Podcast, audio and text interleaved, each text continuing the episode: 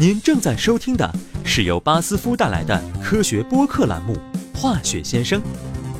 我是小时候迷恋橄榄车的巴小波 Bob。今天我们聊的话题是：混凝土是由什么制成的？混凝土的历史是从古罗马开始的。最早由古罗马人发现了生产人工石块的方法，并用其建造了著名的罗马竞技场和万神庙的大圆顶。即便在两千年后，我们仍为这些古代建筑超强的坚固性惊叹不已。混凝土的合成方式从古罗马至今几乎没什么改变，基本配方非常简单。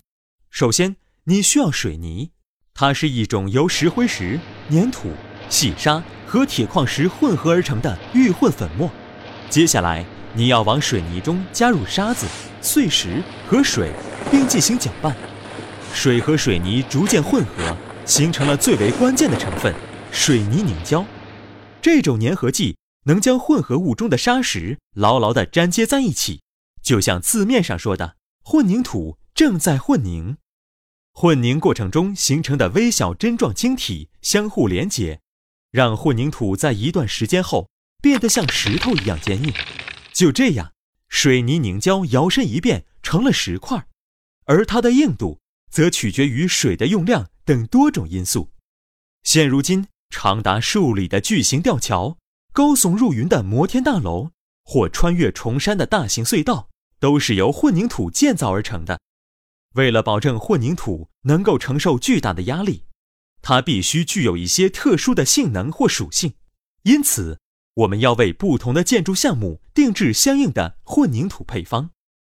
在特殊定制过程中，我们会遇到很多棘手的问题，例如在建造隧道时，混凝土的流动性必须维持在一小时以上，这样它才不会在输送至隧道深处的过程中提前凝固，但它的流动性又不能太强。否则，之后的建筑工作就很难开展。另外，当混凝土被涂抹到墙上时，它应该立即凝固。只有借助化学添加剂对混凝土的属性进行人为调控，我们才能满足这些严格的要求。一旦有了合适的添加剂，无论严寒的西伯利亚还是酷热的沙漠地带，建筑工人都能轻松使用混凝土。也正是有了混凝土。人类才创造出越来越多的建筑奇迹。说到建筑奇迹，一些科学家甚至认为，建造古埃及金字塔时所用的矩形巨石，其实是由混凝土浇灌而成的。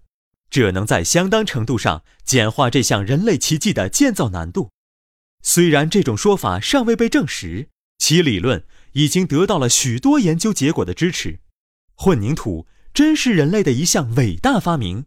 你说呢？我是正在混凝土的包围中对你说话的巴小波 Bob，我们下期再聊。您在日常生活中遇到过哪些化学问题？欢迎向化学先生提问。您可以关注微信公众号“巴斯夫进行时”并留言，或发邮件至 social media at basf dot com。